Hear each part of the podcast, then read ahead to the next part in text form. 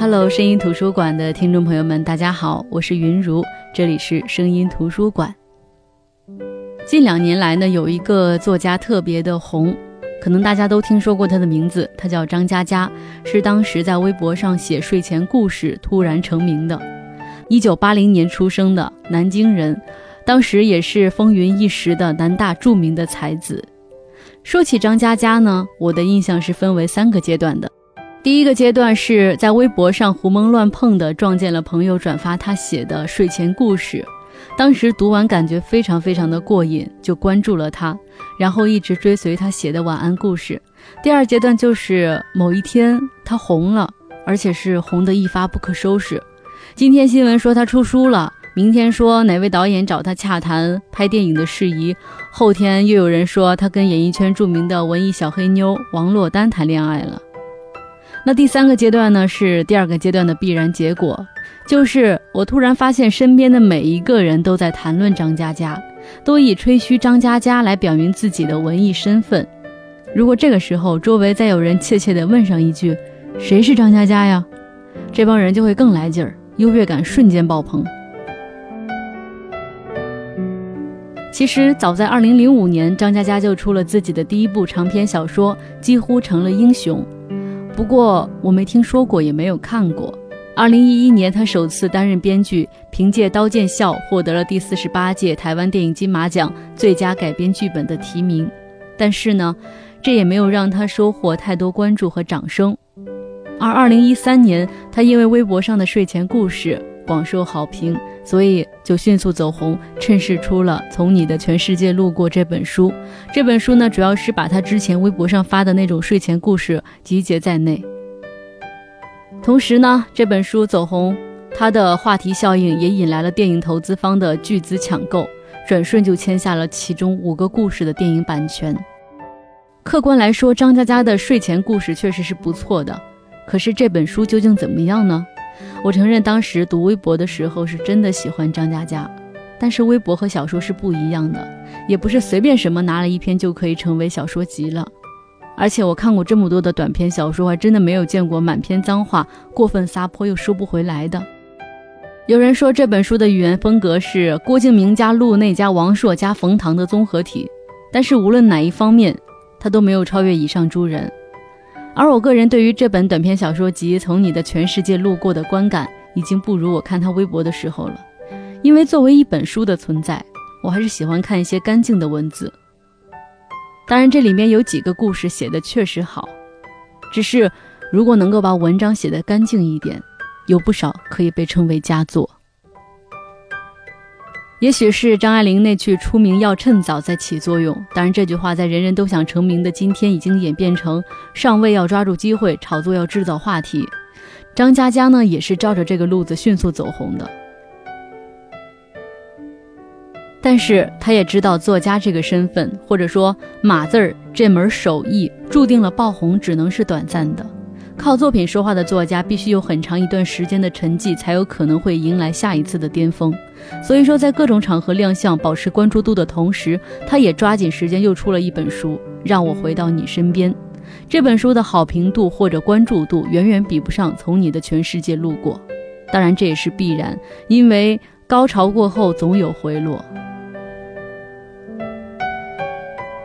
即便是当时从你的全世界路过这本书受到那么多关注，可是他的作品还真的没有好到说需要人人追捧的地步。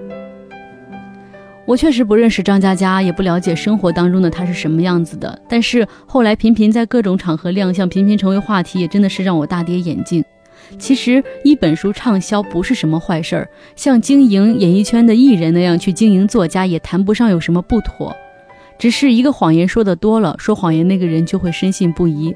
包装或者追捧，往往会让一个人相信所有的谎言而不自知。在万民仰视的时候，被捧得越高，会摔得越惨。当然呢，这也只是我对张嘉佳的一种忧心。无论我看不看得惯他现在的表现，无论我觉得从你的全世界路过有多符合厕所读物的标准。这都不影响我对他睡前故事的喜欢，所以我今天就想跟大家来分享一篇睡前故事，来自张嘉佳的《你会不会说话》。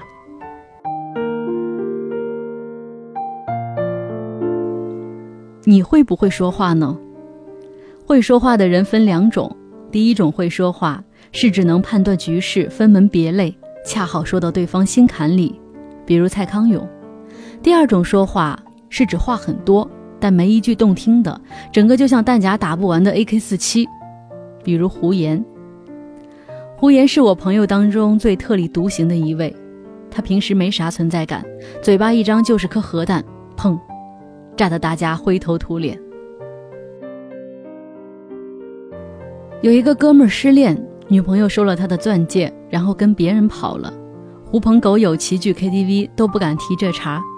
有人悠悠地说：“哎，此情可待成追忆。”角落里传来胡言的声音：“此情可待成追忆。”贱货喜逢大傻子，包厢鸦雀无言，大家面无表情。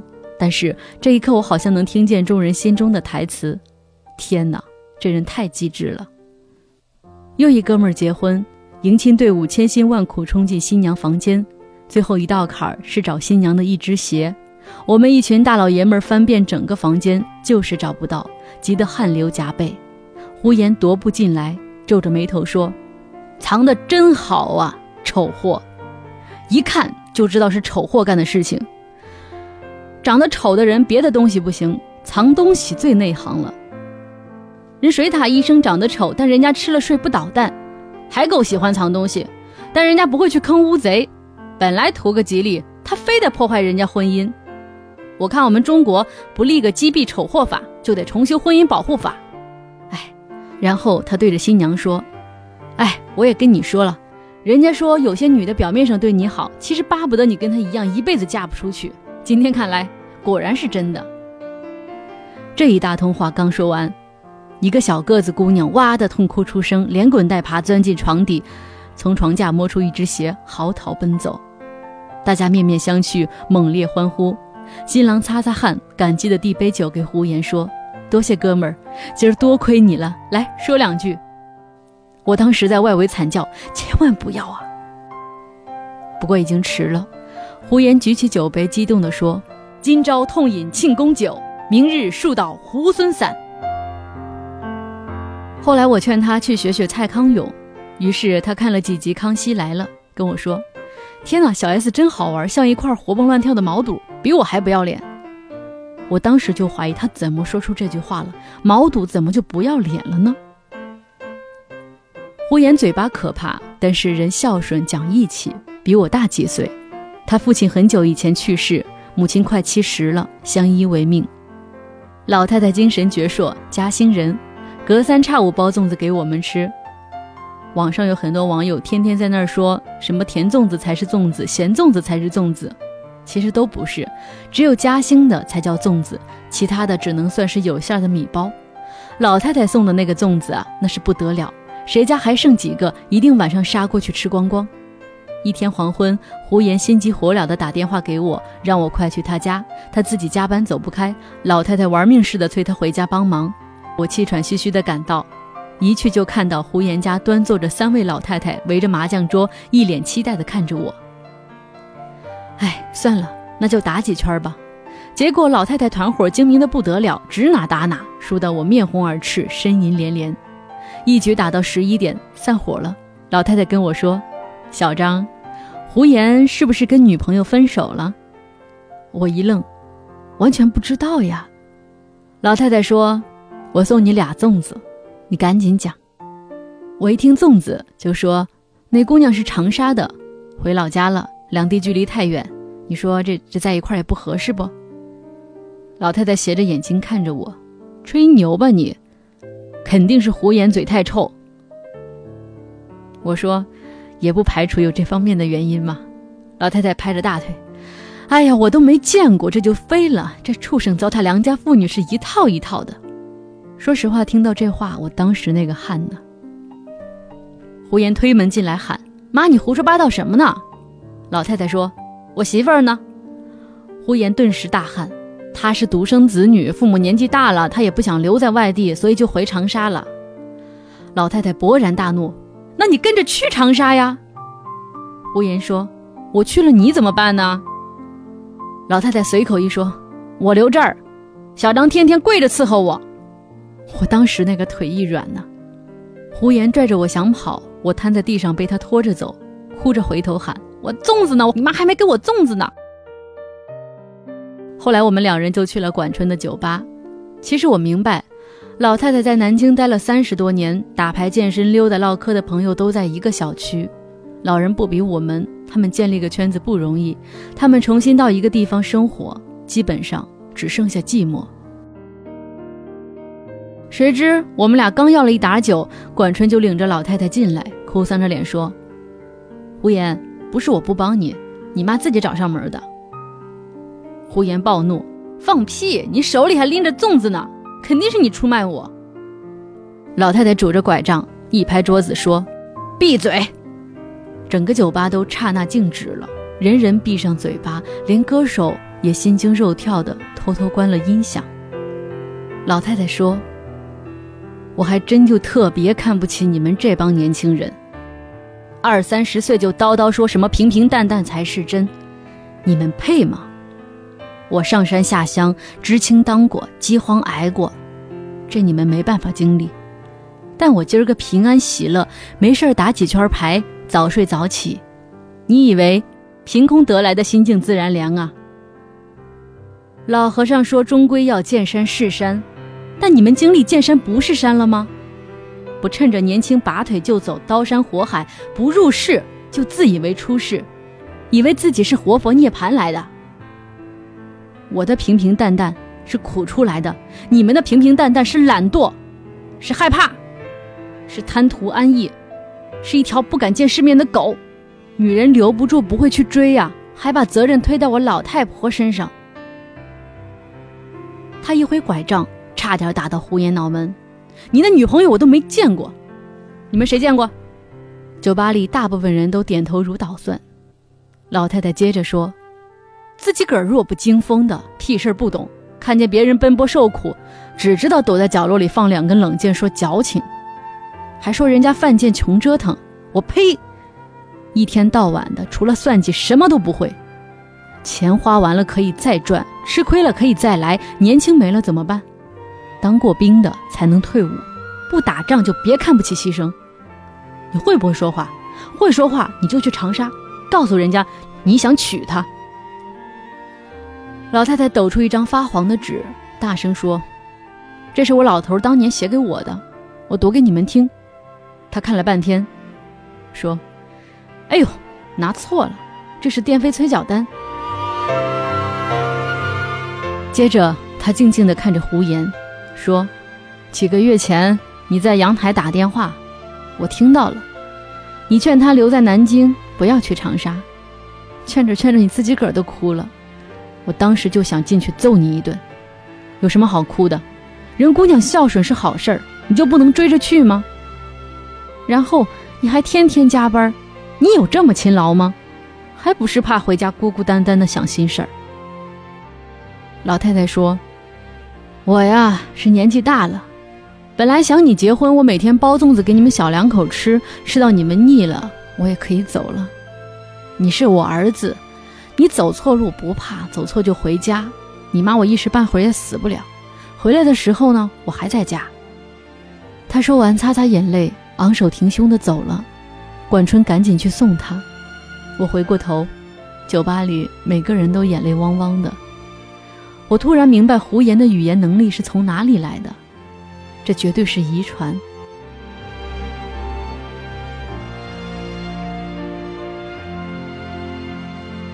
后来胡言还是没去长沙，老太太气得眼不见为净，麻将也不打，喊我教她上网看微博什么的。没几天又自己抱团出去旅行，跟一群老头老太太戴着红帽子，咋咋呼呼的去逛桂林山水。胡言放心不下，想跟着去，结果老太太早上五点偷偷摸摸的就出发了，留下胡言无言的看着天花板。老太太回来后不给胡言好脸色，准备养精蓄锐继续跑，结果半月后心肌梗塞，抢救及时，入院等搭桥换二尖瓣。我们一群哥们轮流守夜，老太太闭着眼睛，话都不说了。一天，胡言坐老太太身旁，沉沉的睡着。我刚拎着塑料袋进来，想替胡言换班，老太太艰难地开口说：“月月，胡言是好孩子。”我突然哭得不能自已。月月是胡言的女朋友，在长沙工作，可能已经睡着了吧。老太太是怎么知道他名字的？其实，她什么都知道。再后来，老太太没等到手术，二次心梗发作非常严重，没有抢救回来。胡言再也不如以前般那么会说话，他变得沉默寡言。头七那天，大家在胡言家守灵，半夜十一点，虚掩的门推开，冲进来一个姑娘，妆是花的，对我喊：“你怎么不早告诉我？”她大哭，跪在老太太灵前，说：“阿姨，我跟我爸妈说过了，他们说我应该留在南京。胡言有你这样的妈妈，他们放心的。”我们呆呆的说不出话，不清楚发生了什么事情。姑娘叫月月，在长沙工作，可是她现在在南京。月月哭得喘不过气，她面前摆着老太太的遗像，微笑看着大家。我记得那天中午，我接到电话，是月月打给我的。他问我胡言的妈妈怎么样，我说你干嘛不问胡言？他说胡言电话打不通，我不敢乱讲，就问你找他干嘛？月月才告诉我。老太太当时其实没旅游，她只是单枪匹马去了长沙。那天她正在上班，老太太跑到柜台存了二十万。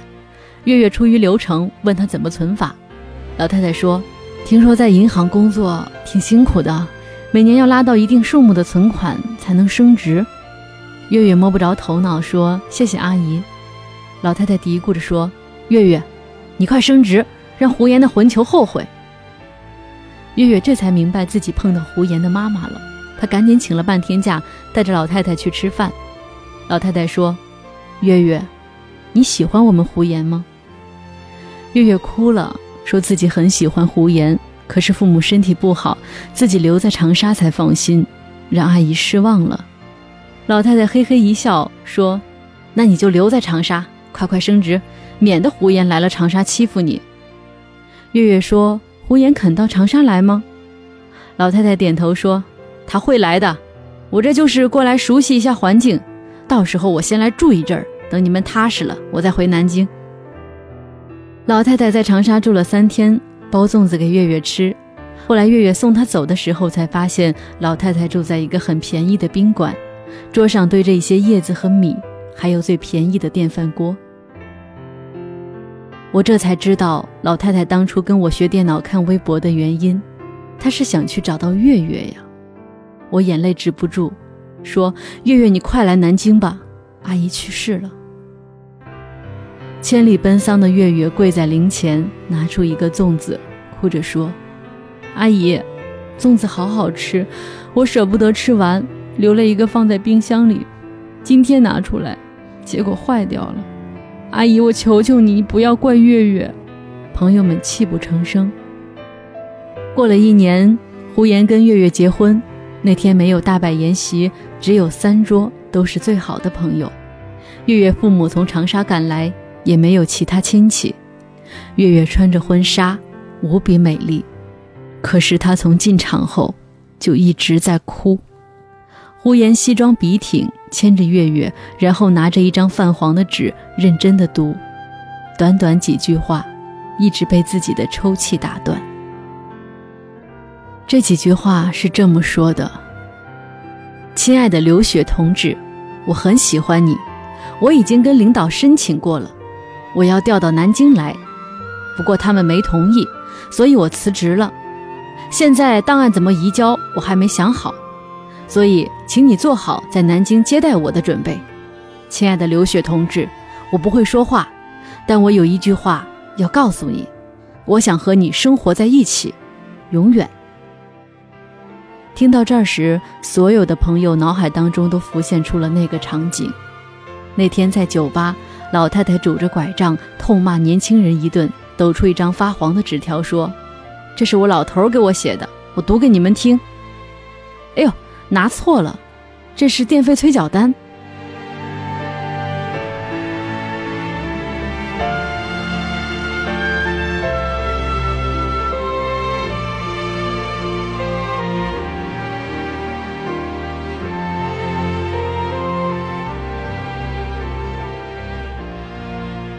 那这个故事就是这样的这就是张嘉佳的睡前故事你会不会说话？被收录在张嘉佳的《从你的全世界路过》那本书里。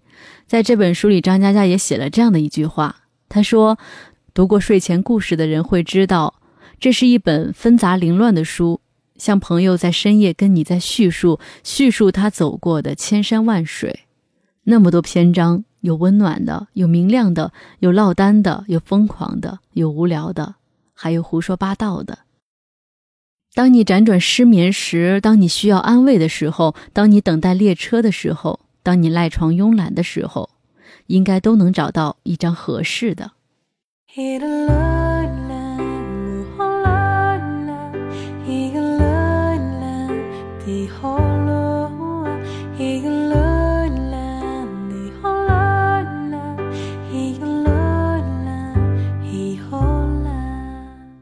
好的，这就是今天的声音图书馆。今天跟大家分享的只是一篇睡前故事，我并没有要跟大家分享张嘉佳的《从你的全世界路过》这本书的意思，大家就姑且当成在晚上睡觉之前，云如给你讲了一个故事就行。那这个故事你会不会说话？好像故事本身跟这个题目没有关系，但是细细一品，大有关系。在这个故事当中，胡言的妈妈告诉我们。其实，只有会说真诚的话，才算会说话。也确实，在现代社会，无论什么场合，你都要学会说话。